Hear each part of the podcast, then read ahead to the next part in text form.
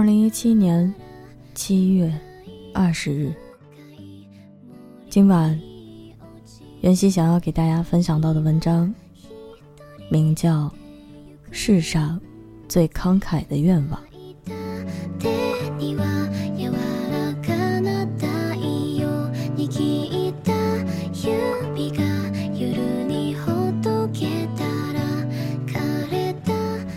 传说。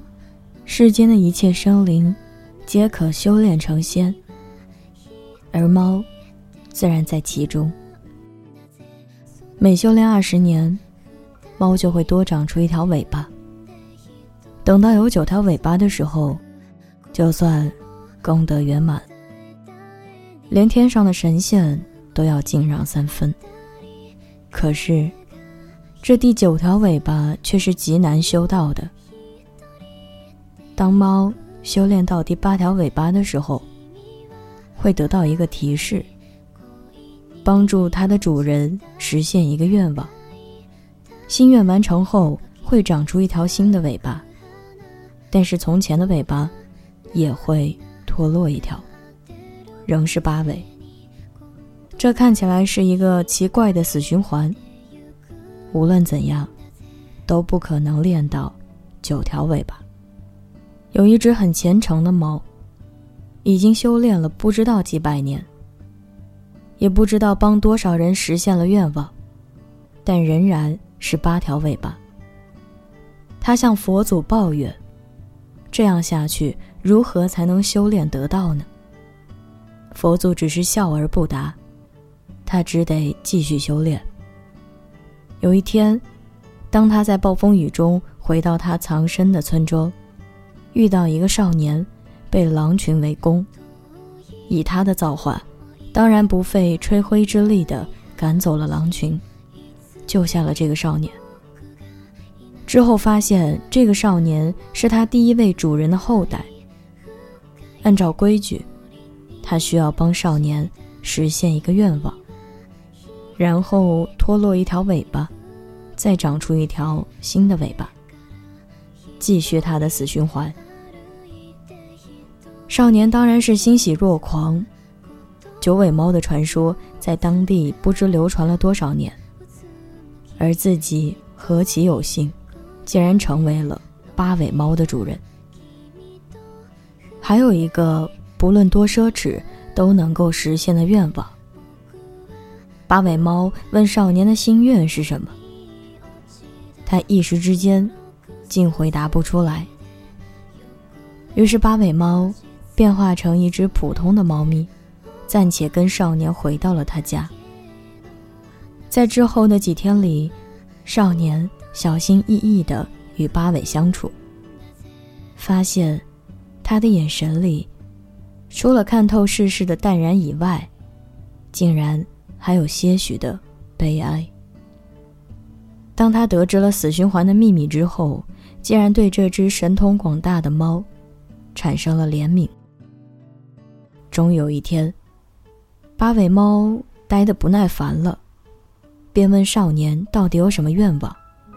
少年想了想，问：“什么愿望都可以实现吗？”八尾不屑地瞥了他一眼。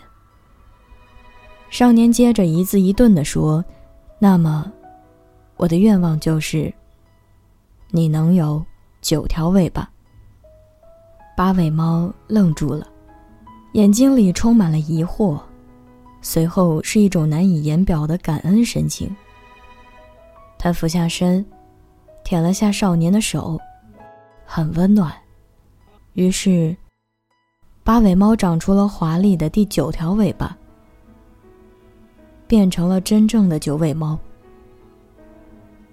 而少年的一生，也过得十分幸福美满。故事到这里结束。原来得到的天机是如此：只有遇到一个肯让它圆满的人，八尾猫才能有九条尾巴。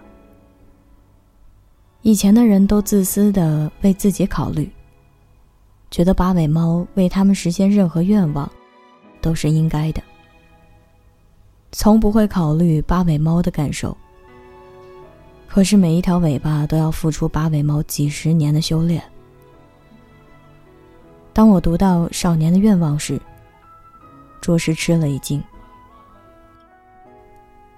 一直以来，不管是阿拉丁神灯，还是雅各布斯的猴爪，人们在得到命运的眷顾时，所有的愿望，都是为了自己。对于天上掉下来的馅饼，人们总是享用的如此理所当然，而耗费自己难得的运气去成全别人的圆满，这或许是世间最大的慷慨，最真心的回馈了吧。仅以此故事，为你取暖。二零一七，一起温暖相随。容颜一老。时光一散，愿每一位长颈鹿都能记得，晚间治愈系会一直在这里，伴你温暖入梦乡。感谢你的收听，我是袁熙。晚安，好梦。吃月亮的长颈鹿们，新浪微博请搜索 “ng 袁熙”。QQ 群请加三二一七零九一八三。微信公众号请搜索“晚间治愈系”。妍希会在每天晚上的九点左右，在荔枝 FM 二九九八五的直播间与你相遇哦。